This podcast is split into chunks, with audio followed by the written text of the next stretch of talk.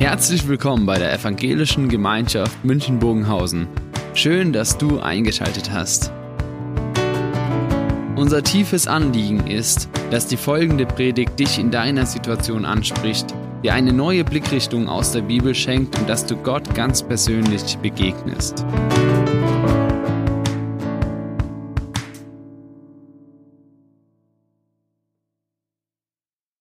In Freiheit wachsen. Ja, ich habe einen Text aus Galater 15 als Grundlage genommen. Ich habe ihn hier dazu geschrieben, ein bisschen klein, damit Sie alles lesen können. Äh, ich lese ihn uns einmal vor. Äh, dürfen auch Ihre eigene Bibel rausholen, für alle, die lieber direkt vor Augen haben. Galater 15, die Verse 13 bis 25. Ihr aber, Brüder und Schwestern, seid zur Freiheit berufen. Allein seht zu, dass ihr durch die Freiheit nicht dem Fleisch Raum gebt, sondern durch die Liebe diene einer dem anderen. Denn das ganze Gesetz ist in dem einen Wort erfüllt. Liebe deinen Nächsten wie dich selbst. Wenn ihr euch aber untereinander beißt und fresst, so seht zu, dass ihr nicht einer vom anderen aufgefressen werdet. Ich sage aber, wandelt im Geist, so werdet ihr das Begehren des Fleisches nicht erfüllen. Denn das Fleisch begehrt auf gegen den Geist und der Geist gegen das Fleisch. Die sind gegeneinander, so dass ihr nicht tut, was ihr wollt. Regiert euch aber der Geist, so seid ihr nicht unter dem Gesetz. Offenkundig sind aber die Werke des Fleisches, als das sind Unzucht, Unreinheit und Ausschweifung, Götzendienst, Zauberei, Feindschaft, Hader, Eifersucht, Zorn, Zank, Zwietracht, Spaltungen, Neid, Saufen, Fressen und dergleichen Davon habe ich euch vorausgesagt und sage noch einmal voraus, die solches tun, werden das Reich Gottes nicht erben. Die Frucht aber des Geistes ist Liebe, Freude, Friede, Geduld, Freundlichkeit, Güte, Treue, Sanftmut, Keuschheit. Gegen all dies steht kein Gesetz. Die aber Christus Jesus angehören, die haben ihr Fleisch gekreuzigt samt den Leidenschaften und Begierden. Wenn wir im Geist leben, so lasst uns auch im Geist wandeln.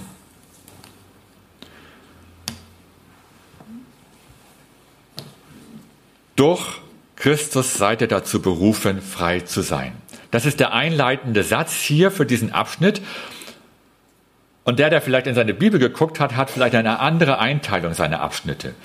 Äh, die Hoffnung für alle teilt es so ein, die Verse 1 bis 12 und 13 bis 25. Die neueste Luther teilt anders ein. Die teilt 1 bis 16, 17 bis 25 ein. Ähm, in den Versen vorher haben wir eine längere Abhandlung Paulus über die Freiheit, wo er den Galatern das nochmal deutlich macht, dass sie nicht unter den Gesetzen, unter den jüdischen Gesetzen stehen, dass sie frei sind von den Gesetzlichkeiten der Juden. Äh, die englische Bibel, die ich nebenher dazu hatte, teilt auch so ein, 13 bis 25 zusammen und dieser Abschnitt eben noch einmal dieser eine Vers über die Freiheit. Durch Christus seid ihr dazu berufen, frei zu sein. Es ist eine Berufung. Das ist eine, eine äh, Platzanweisung. Gott wünscht sich das. Das ist das Perfekte, das Ideale, was Gott sich für euch wünscht.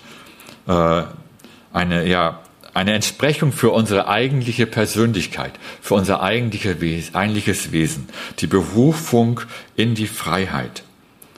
Wir sind frei. Seit Christus für uns gestorben und wieder auferstanden ist, dürfen wir in Freiheit leben. Wir sind befreit von negativen Gedanken. Wir sind frei von schlechten Angewohnheiten. Wir sind frei von unserem alten Ich, von unserem alten Selbst, von unserer alten menschlichen Natur, so wie es in die Bibel ja auch an anderen Stellen immer wieder beschreibt. Wir sind befreit von dem, was vorher war. Gott macht eine neue Kreatur aus uns, wünscht sich eine neue Kreatur. Wir sind berufen in die Freiheit. So sei es. Das müssen wir uns immer wieder vor Augen halten. Seit Christus für uns gestorben ist, sind wir frei. Wir sind frei von negativen Denken, von all den schlechten Angewohnheiten. Und diese Freiheit zieht etwas mit sich, hat etwas zur Folge. Wir sind nicht mehr Sklaven von irgendwelchen Gedanken und Regeln. Hier bei den Galatern das Thema der jüdischen Gesetze, aber heute vielleicht so das Thema der christlichen Verhaltensweisen. Das macht man nicht als Christ.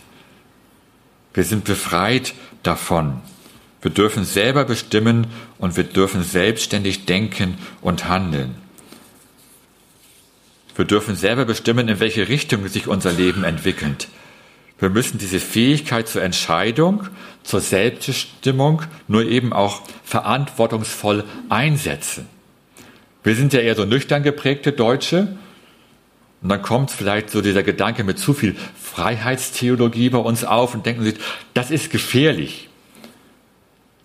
Diese volle Freiheit, das, das birgt ja die Gefahr, dass wir abdriften. Können wir damit überhaupt richtig umgehen? So, so frei leben, ähm, selbst entscheiden, komplett außerhalb jeglicher Schranken. Ja, das ist richtig. Es ist eine gewisse Gefahr damit enthalten. Wenn wir eben nicht in Weisheit und bewusster Eigenverantwortung damit umgehen. Und seien wir ehrlich, es gelingt uns wirklich nicht immer. Diese Berufung in Freiheit auch verantwortungsvoll zu leben. Es gelingt uns nicht wirklich immer gut. Und wenn wir in unsere Gesellschaft schauen, dann sehen wir und entdecken unschöne Ecken grenzenloser Freiheit.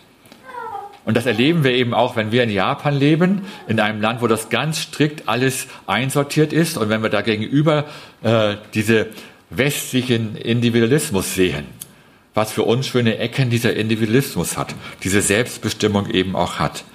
Da, wo dieser, der natürliche Mensch in vollen Zügen seine Freiheit auslebt, wo Sitte und Anstand, wo Rücksicht und die Hemmungen abgelegt wird.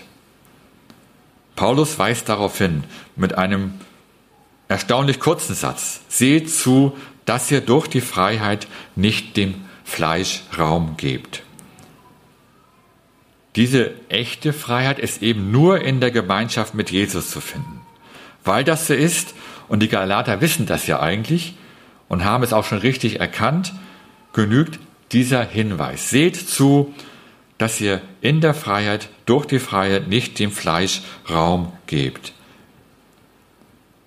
Wer sich in seiner Eigenart oder in seiner Unart seinem Fleisch Raum gibt, entfernt sich, trennt sich wieder von Jesus. Mit den Folgen, die hier auch aufgezählt werden. Es stellt sich uns also die Frage, was machen wir mit dieser Berufung in die Freiheit, die Paulus den Galatern beschrieben hat? Gehen wir weiter die alten Wege und leben in Streit, Neid und alles, was in dem Text gerade so beschrieben wurde? Oder machen wir das, was wir auch in Römer 12 lesen, Vers 3? Passt euch nicht den Maßstäben dieser Welt ein, an, sondern lasst euch von Gott verändern damit euer ganzes Denken neu ausgerichtet wird. Nur dann könnt ihr beurteilen, was Gottes Wille ist, was gut und vollkommen ist und was ihm gefällt. Das ist die entscheidende Frage und die Herausforderung, die Paulus hier in dem Brief an die Galater definiert und an den Beginn stellt. Passen wir uns den Maßstäben dieser Welt wieder an und leben einfach genauso weiter wie bisher oder ergreifen wir diese Freiheit, aus Gottes Hand in seiner ganzen Tiefe und Fülle und sagen, ja, das will ich. Ich lasse mich von Gott führen, ich lasse mich von seinem Geist leiten, lasse mein Wesen durch den Heiligen Geist verändern. Jetzt gebe ich mich Gott ganz hin, dass er mich verändern kann dass er diese Freiheit, die er mir schenkt, gestalten darf. Dass er mich weiterentwickelt, dass ich mich weiterentwickeln kann. Meine Gedanken, alles, was mir im Kopf umhergeht, mein ganzes Wesen, meine Taten, mein Handeln, dass Gott das neu ausrichten darf. Das ist der erste Punkt. Entscheidung für ein Leben in Freiheit. Sind wir uns in vollem Umfang bewusst, dass wir in Freiheit berufen sind, dass wir in Freiheit leben dürfen? Sind wir uns dessen bewusst, dass wir selbst entscheiden können, entscheiden dürfen und auch entscheiden müssen, wem wir folgen und wie wir das gestalten? Leben wir nach den Maßstäben und lassen wir uns von den Maßstäben dieser Welt beeinflussen oder lassen wir uns von Gott beeinflussen und verändern? Jeder von uns hat die freie Entscheidung dazu. Du hast die Freiheit dazu, es ist deine Entscheidung. Aber wenn wir uns für die Veränderung durch Gott entscheiden, was passiert dann? Wenn wir die Richtung ändern und sagen, ja, das will ich, ich will nicht mehr den Maßstäben dieser Welt nachjagen, ich will keinen Streit, keinen Hass, keine Kämpfe und Krämpfe, Zwietracht, Zwietracht und so weiter, sondern ich will mich von Gott verändern und durchdringen lassen. Was bedeutet das genau? Das bedeutet eben das, was hier im zweiten Teil unseres Textes beschrieben ist, die Frucht des Geistes Gottes in uns wachsen lassen, sich verändern lassen, weg von den Maßstäben dieser Welt. Es gibt in der, in der Bibel zwei Begriffe, die Gaben des Heiligen Geistes und die Früchte des Heiligen Geistes.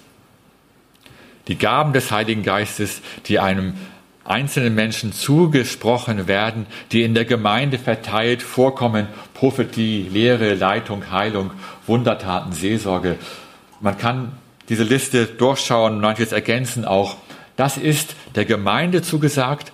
Das wird den von Gott einzelnen Menschen übertragen. Dass Gemeinde damit, damit erfüllt ist und die Fülle dieser Gaben in der Gemeinde zur Wirkung kommt. Aber die Frucht, Früchte des Heiligen Geistes werden in jedem Menschen hineingelegt und sollen in jedem Menschen wachsen dürfen. Liebe, Freude, Langmut, Freundlichkeit, Güte, Treue, Sanftmut, Selbstbeherrschung. Das ist das, was Gott in den Menschen hineinlegt und sich für den Menschen wünscht, dass das wachsen kann, sich entwickeln kann in den Menschen. In jedem Einzelnen von uns.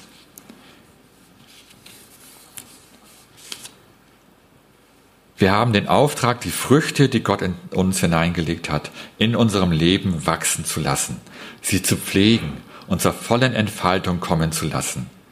Die Früchte des Heiligen Geistes sollen in uns wachsen und uns verändern, dass wir mehr und mehr zu den Menschen werden, den Gott sich wunderbar erdacht hat, dass wir die Berufung in die Freiheit hinein wirklich leben können, eine veränderte Kultur schaffen, in uns und in der Gruppe.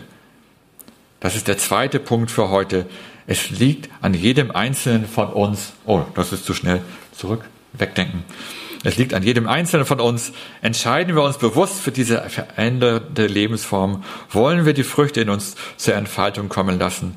Wollen wir den Alltagssituationen unseres Lebens Liebe ausgießen oder Hass leben? Wollen wir Freude verbreiten oder Traurigkeit? Wollen wir langmütig sein oder ungeduldig? Spiegeln wir Freundlichkeit wider oder ruppiges Verhalten? Leben wir in Güte oder mit Boshaftigkeit? Treu auch in schweren Zeiten oder wenden wir uns schnell ab, wenn es kompliziert wird? Sanftmut oder Jähzorn? Selbstbeherrschung oder Aufbrausen? Was bestimmt dich? Was strahlst du aus? Alles Eigenschaften, die mit Emotionen verbunden sind. Und wenn Emotionen unseren Alltag bestimmen, dann kann es ganz schnell kompliziert werden und etwas durcheinander bringen. Wir kennen uns selber, jeder kennt sich selber ganz gut und wir wissen, wie wir wo reagieren. Wo wir gut oder wo wir weniger gut reagieren. Emotionen freien Lauf lassen ist nicht immer die beste Wahl. Mein Handwerkzeug sind die Hände. Im Camp muss ich öfter mal praktisch arbeiten was sehr angenehm ist. Ich darf immer wieder wechseln zwischen dem Schreibtisch und der praktischen Arbeit. Ich arbeite mit den Händen. Äh, mein Handwerkzeug ist auch der Computer, der Laptop. Und jetzt kommt das Bild.